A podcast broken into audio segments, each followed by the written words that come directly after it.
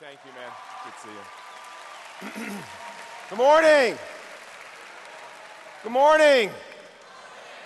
Hey, nice to be with you. It's my pleasure to be here. Hey, just before I get started, I want to tell you about a great opportunity that I want some of you to consider. When I uh, first came to Christ and showed up at the local church and volunteered for service, I found out that most local churches weren't looking for 22 year olds to serve and do much of anything. And so, other than running the Xerox machine, that was about all they offered me. Uh, we believe at McLean Bible Church that God uses people in their 20s. We believe that some of the greatest leadership in the church resides in people in their 20s. And we are interested in recruiting some of you to come and be 20 year old leaders at McLean Bible Church and then to be 30 year old leaders, 40 year old leaders, 50 year old leaders at McLean Bible Church. And we have a future leaders program that involves coming, serving as an intern for a year, we pay you. And then if we like you, we'll keep you around for 40 more years. So if you're interested, particularly if you're a senior, but if you're interested at the top of 101, we have a couple of our future leaders, one of whom actually is a Liberty grad, and you can go up there and give them your information. You can work in any area of church ministry you want, everything from administration and finance to missions to teenage work to kids ministry, you name it, we'll put you to work. So if you're interested, go on up there and talk to them. End of advertisement. Fair enough? Yeah? All right. Now, 38 years ago in 1971, at the age of 22, I came to Christ. I'll save you the trouble, I'm 60. Okay, now pay attention. So, when I came to Christ, I became an avid supporter of the evangelical church in America. And yet, over the last 15 years, I've become very concerned about some of the trends that I see in the evangelical church in this nation. Let me explain what I mean. The evangelical church in America really began right after World War II.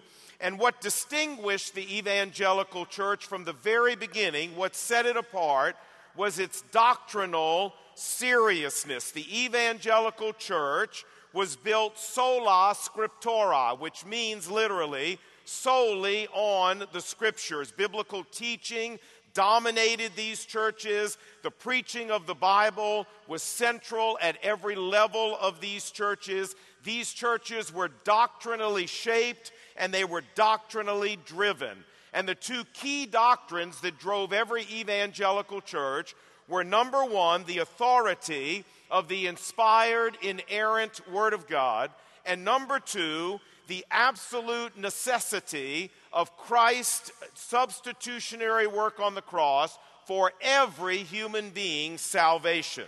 Now, this is precisely how McLean Bible Church began in 1961 and it's where McLean Bible Church still stands to this day, as does Thomas Road Baptist Church, as does Liberty University.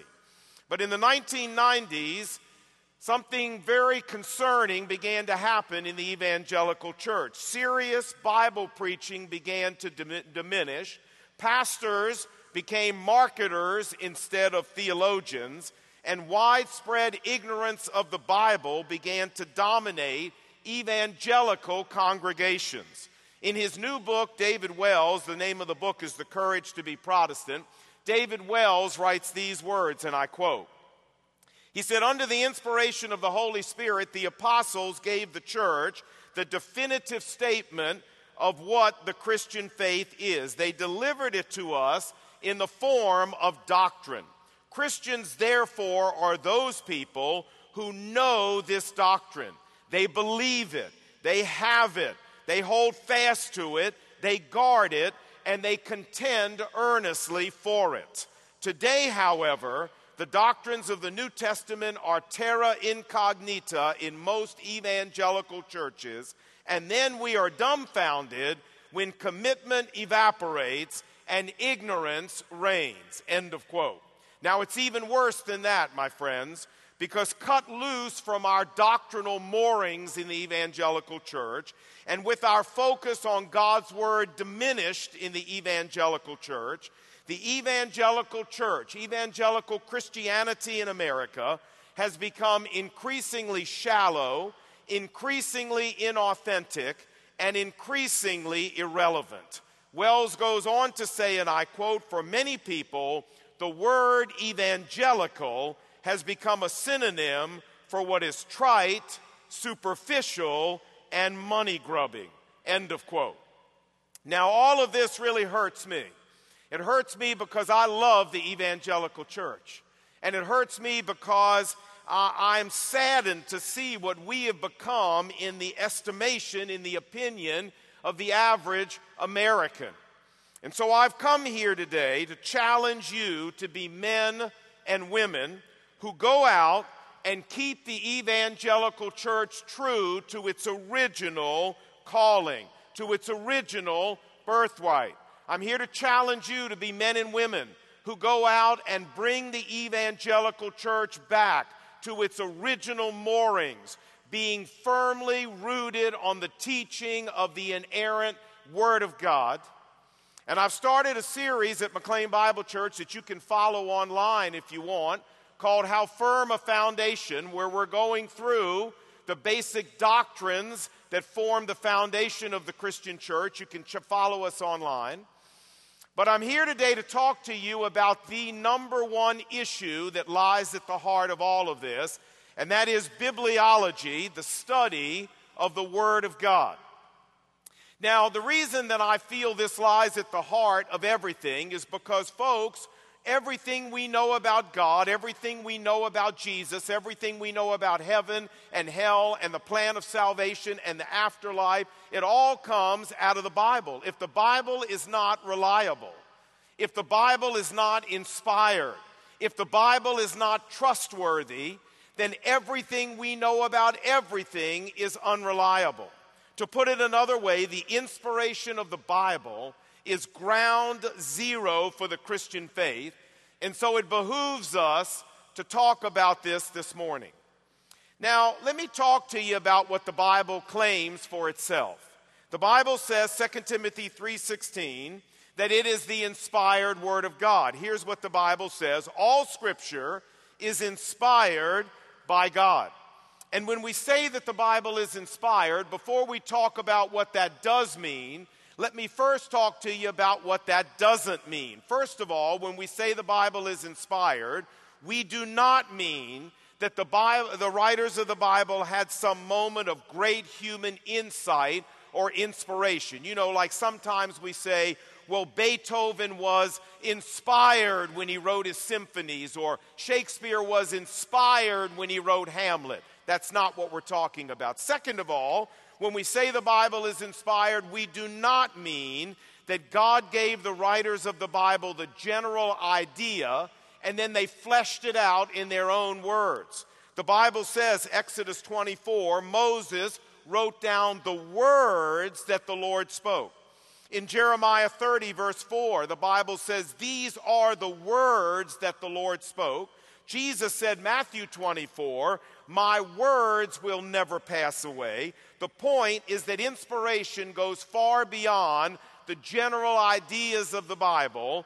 Inspiration involves each and every word in the Bible. And finally, when we say the Bible is inspired, we do not mean that God inspires the Bible to me as I read it. You see, there are a lot of theologians around today who will claim that God's work of inspiration is not that God produced a perfect book, but rather that God comes along and he takes a verse out of this imperfect book, and then when I read that verse, God inspires it to me. I get goosebumps and tre- start trembling all over. God inspires it to me. But of course, that doesn't mean that God necessarily inspires it to anybody else. Therefore, the Bible has no universal authority. It only has authority if God happens to inspire a verse to me. But this is not what the Bible says.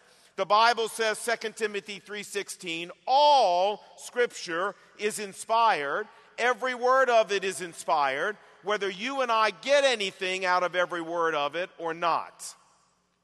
Now, if this is not what inspiration of the Bible means, then what does it mean?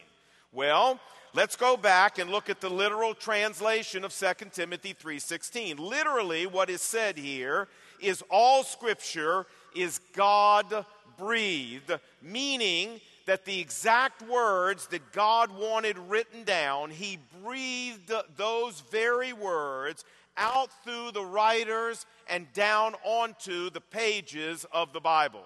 2 Peter chapter 1 verse 20 Peter said, "No part of scripture ever came about by the writer's own origination, but holy men spoke from God as they were carried along by the Holy Spirit."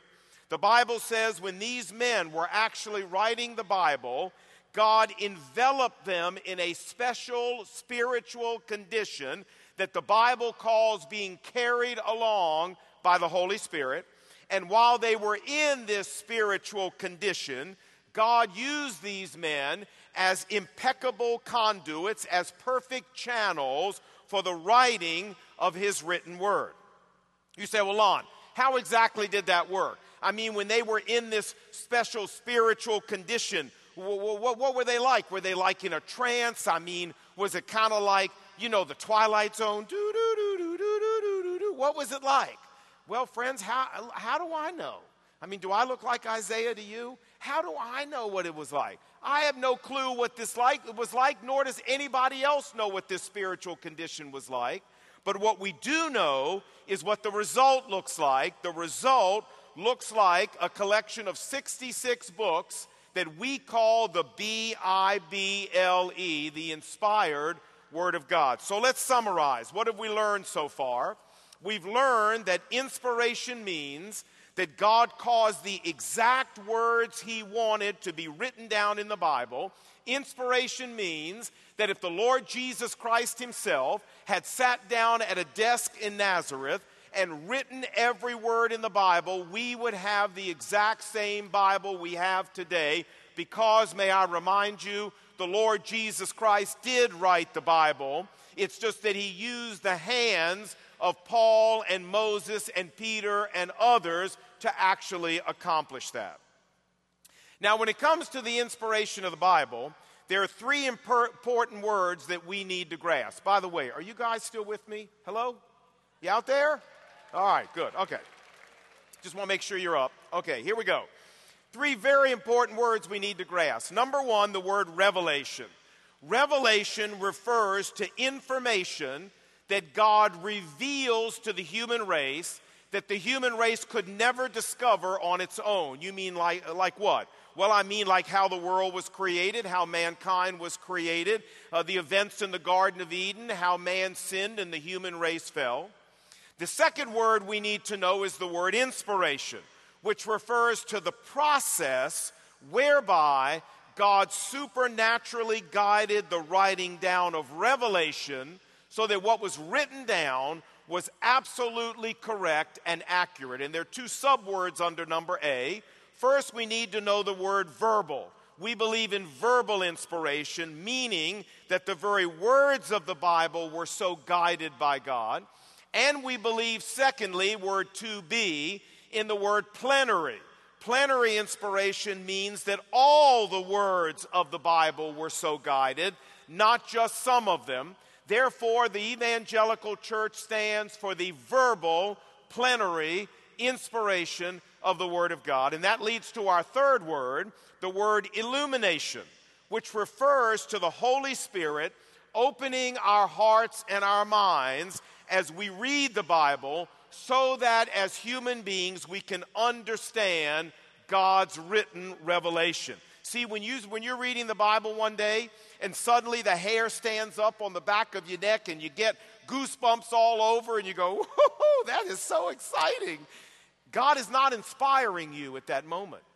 What is happening at that moment is the Holy Spirit is illuminating your heart and mind so that you can understand the inspired revelation of God.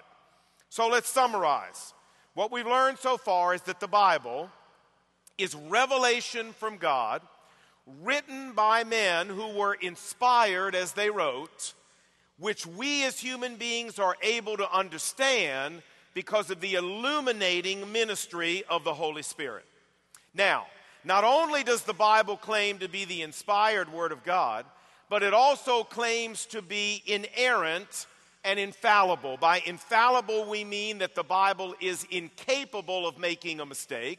And by inerrant, we mean that indeed there are no mistakes in the Bible. Think about it now. If Almighty God Himself personally breathed out the words of the Bible, then what can the Bible be other than perfect and flawless and impeccable? In fact, this is what Psalm 19 says. It says, The law of the Lord is what? What's the next word? Perfect. Thank you.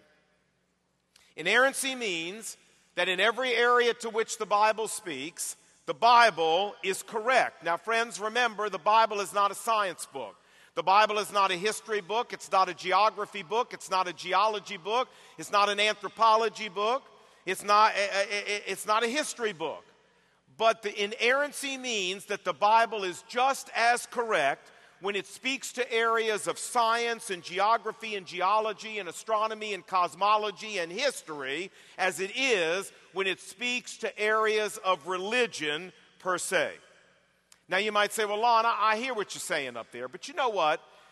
I mean, really, how, what, what big deal is it if there are a few mistakes in the Bible? I mean, as long as the mistakes are not on anything really important, I mean, can't we get by with a few mistakes in the Bible and say that's okay? Well, the answer is no. No, friends, if we rob the Bible of inerrancy, all of Christianity crumbles with it. John Wesley, the uh, founder of the Methodist Church and the great Methodist revival in England, who, by the way, would do backflips in his grave if he could see what had happened, but that's another sermon. Anyway, and I quote he said, If there be any mistakes in the Bible, there may well be a thousand. If there be one falsehood in that book, it did not come from the God of truth. End of quote. Listen, friends, if Jonah and the fish is untrue, then how can we be sure that the resurrection of Jesus isn't untrue? If what the Bible says about Adam and Eve is wrong, then how do we know that what the Bible says about heaven and hell isn't wrong? Harold Lindsell, in his classic book, Battle for the Bible, said, and I quote, Once the infallibility of the Bible is abandoned, it always and ever opens the door to further departures from the faith. Embracing the doctrine of a scripture with errors will always lead to disaster down the road. End of quote. And how right he is. Now you say, well, Lon, I hear what you're saying, but are you sure that you're not reading way too much into this one word, you know, God breathed? I mean, are you sure you're not just making that word walk on all fours, you know? Well, I'm positive. And to prove that to you, I want you to see how the Lord Jesus Christ Himself saw the Bible. And I want to show you that He Himself saw it as the inerrant, infallible, verbally and plenarily inspired Word of God. Matthew chapter 22. On that day, verse 23 says, Some Sadducees who say there is no resurrection came to Jesus and questioned him. Now, here we meet a Jewish religious party called the Sadducees. And the mark about the Sadducees here that's important is that the Sadducees say there's no afterlife, no heaven, no hell, no other side of the grave. When you die, you just blow it out and it's fade to dark. Okay, now.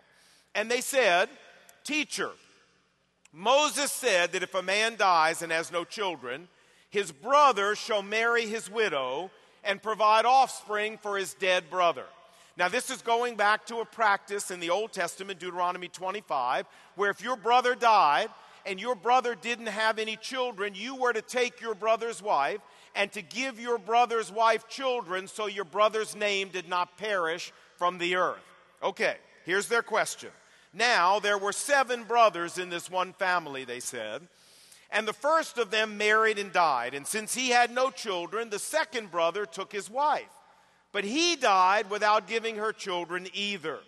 And this same thing happened all the way down to the seventh brother. And last of all, the woman died. Man, you talk about a woman with some bad karma, huh? Whoa. I mean, how'd you like to be brother number seven and see this deal heading your way? I don't think so. Well, anyway, Their question is this They said, So in the afterlife, whose wife of the seven will she be? Because all seven had her as their wife. Now, the first thing it's interesting that Jesus does here is he answers their, their explicit question Whose wife will she be in the afterlife? Jesus said, You are mistaken because you don't know the scriptures or the power of God. For in the afterlife, people neither marry nor are they given in marriage, but they are like the angels in heaven. Whose wife will she be in the afterlife? Jesus said, She won't be anybody's wife in the afterlife because in heaven, people are going to be like the angels. The angels don't get married, angels don't have sex. Angels don't have sex because they don't need to procreate. They don't need to procreate because they never die. And Jesus said, People are never going to die in heaven either. So in heaven, there is no sex. In heaven, there is no romance. In heaven, there is no dating. And in heaven, there is no marriage. Hey, hey. Now, won't that make life a lot simpler, huh? You bet. I can see we have some veterans of the trenches in here. All right. Now, but Jesus doesn't stop there. He answered their question. She's not going to be anybody's wife. But now that Jesus answered the question they did ask, he decides to go on and answer the question they didn't ask, but the question they should have asked and that is Is there an afterlife in the first place? See, the guys who ask him this question, remember, they don't even believe there is an afterlife. They're not asking the question to get real information, they're just asking it to try to trip him up. Jesus said, But let's talk about the question you didn't ask Is there an afterlife? So he says, But regarding the resurrection of the dead, regarding the afterlife, have you not read what God said to Moses from the burning bush? I am the God of Abraham, the God of Isaac, and the God of Jacob. God is not the God of the dead, but of the living. You say, Lon, I don't get it. I, I don't see how that verse proves one thing about there being an afterlife. Oh, it does. Because we need to remember here that Jesus quotes from the Old Testament, Exodus chapter 3, where the Bible says that God spoke these words I am the God of Abraham, Isaac, and Jacob from the burning bush. What we need to understand is that the burning bush happened in 1450 BC, and at that point, Abraham, Isaac, and Jacob had been gone from this earth for over 400 years. And yet, notice what God said to Moses. He said, I am the God of Abraham, I am the God of Isaac, and I am the God of Jacob. He didn't, didn't say, I was their God, past tense. He said, I am their God, present tense, 400 years after these men died here on earth. I am still their God. Why? Because they're still living. That's why. They're in heaven with me in the afterlife, fully alive, and now I am still their God 400 years later, just like I was when they were here on this earth. Now, does everybody see that? Hello? You see that? Does everybody understand that? What Jesus was saying? Now, let me just stop for a moment and say that if you're a student at Liberty University and you don't know Jesus in a real and personal way, that this is very important information for you to have, what Jesus says here.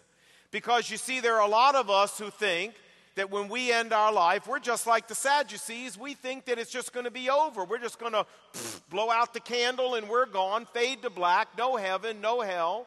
Jesus said, that's not right. Jesus said, as a matter of fact, that's completely wrong. That people live on in the afterlife, just like Abraham, Isaac, and Jacob were still alive 400 years after they left earth. It's just a question of where you're going to live. That's the only issue that's open. Friend, if you're here and you've never trusted Jesus in a real and personal way, you are living on after you leave this earth. The question is, what is your location going to be? And the Bible says there are only two locations. There's a wonderful place called heaven, there's an awful place called hell, and every one of us is going to one or the other. And what makes the difference is what we do with Jesus Christ while we are still here on this earth. I want to urge you please don't convince yourself that you don't need Christ because after you leave here, there's nothing on the other side. That is absolute error. Jesus declared it to be error, and you would be very wise to take Jesus' word seriously and trust Christ here on earth so your location in the afterlife is the nice place and not the bad place. Something to think about. Well, for our purposes, though, talking about the inspiration of the Bible, look here what this passage tells us about how Jesus saw the Bible. Two things, and then we'll close up for today. Number one, it tells us that Jesus believed the Bible to be inerrant and infallible. Because remember, when the Bible said God spoke these words to Moses from the burning bush, Jesus reiterates that, and Jesus said, Yes, that's the way it was. It's interesting that the most controversial parts of the Bible, Jesus believed them all. If you check in Matthew chapter 12, you'll find that Jesus believed the, with that, the story in the Bible about Jonah and the fish. If you check in Matthew chapter 19, you'll find that Jesus believed the Bible's account of Adam and Eve. In Matthew chapter 24, Jesus believed the Bible's account of Noah and the flood. In Luke 17, Jesus believed the Bible's account of Sodom and Gomorrah and Lot's wife. Jesus staked his entire credibility as the Messiah on the fact that all of these things happen just exactly the way the Bible said they did. But more than that, second of all, Matthew 22 12 tells us that Jesus believed the Bible to be inspired down to the deepest level imaginable. Would you notice here that here in Matthew 22, Jesus bases his entire theological position on the afterlife he bases it all on the tense of a verb in the Bible. The fact that the Bible uses present tense, I am the God of Abraham, Isaac, and Jacob, instead of past tense, I was the God of Abraham, Isaac, and Jacob. In other words, Jesus not only believed that God had breathed every word in the Bible, Jesus believed that God had breathed every tense of every word in the Bible.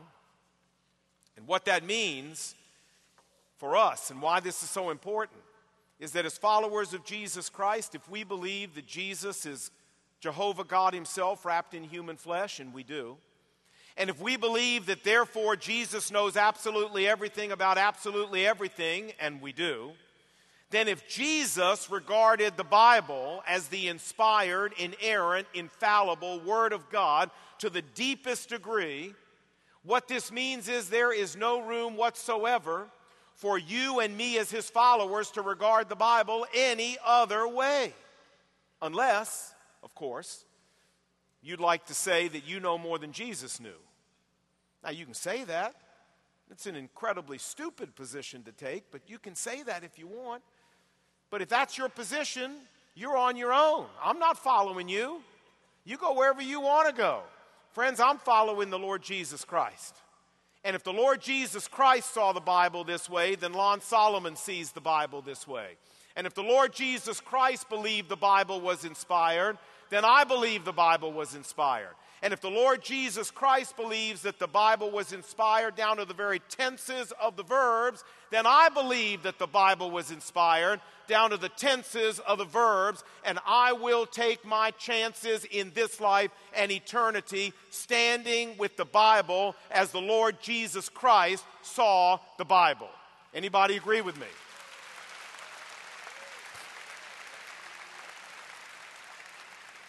Now you say, well, Lon, that's all wonderful. God bless you up there, man. You're working hard.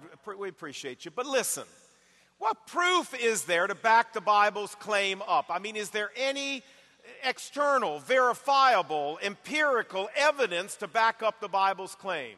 Oh, yes, there is. What a wonderful question. And you know the answer?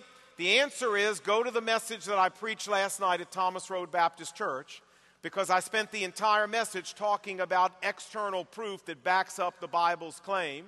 Or you can go onto our website and check out part two of, of How Firm a Foundation, and you'll find all of that right there on the website. I don't have time to do it today. But let, uh, just before we close, at McLean Bible Church, we all have a little question that we ask at the end of our message. Uh, it's the most important question of the message. And since some of you may not know it, we're going to give you, Cheryl, can we kind of put it on the screen and give them a little hint what it is? There we go. So when I say three, we're going to all scream this. Are we going to do this? We're going to do it loud, like we were rooting for the football team. All right, here we go. One, two, three. Oh, how sweet it is. You say, Lon, so what? Say, all right, you know, you, we did all of this. I mean, you backed the, the, the, wagon up and you dumped all the hay on the horses this morning. I mean, so like, but what difference does any of this make to us when we go to class, uh, when we go to work this afternoon? What difference does any of this make?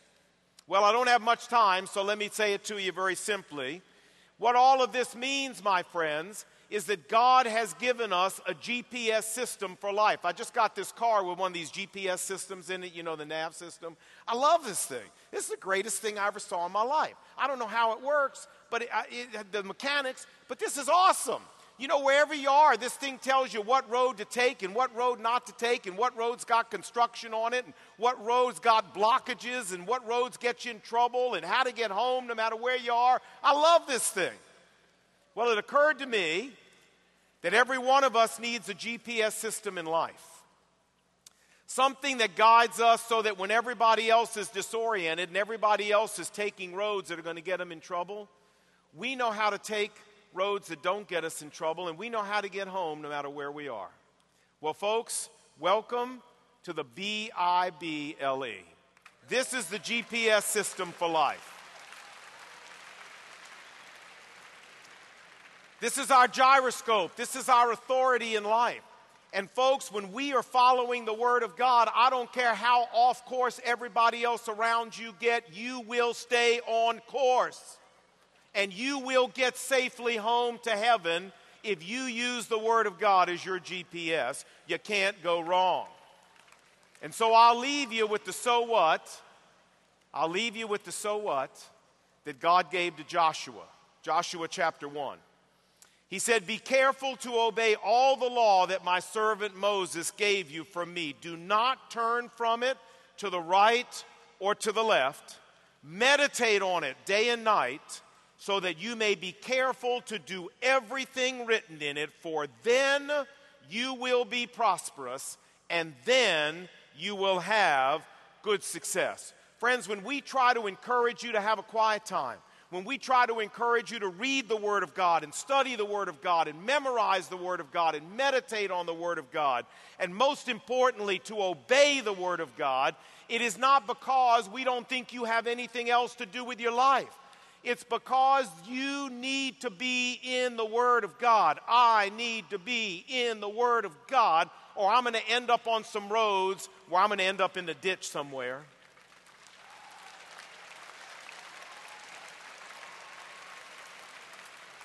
And so that's my challenge to you.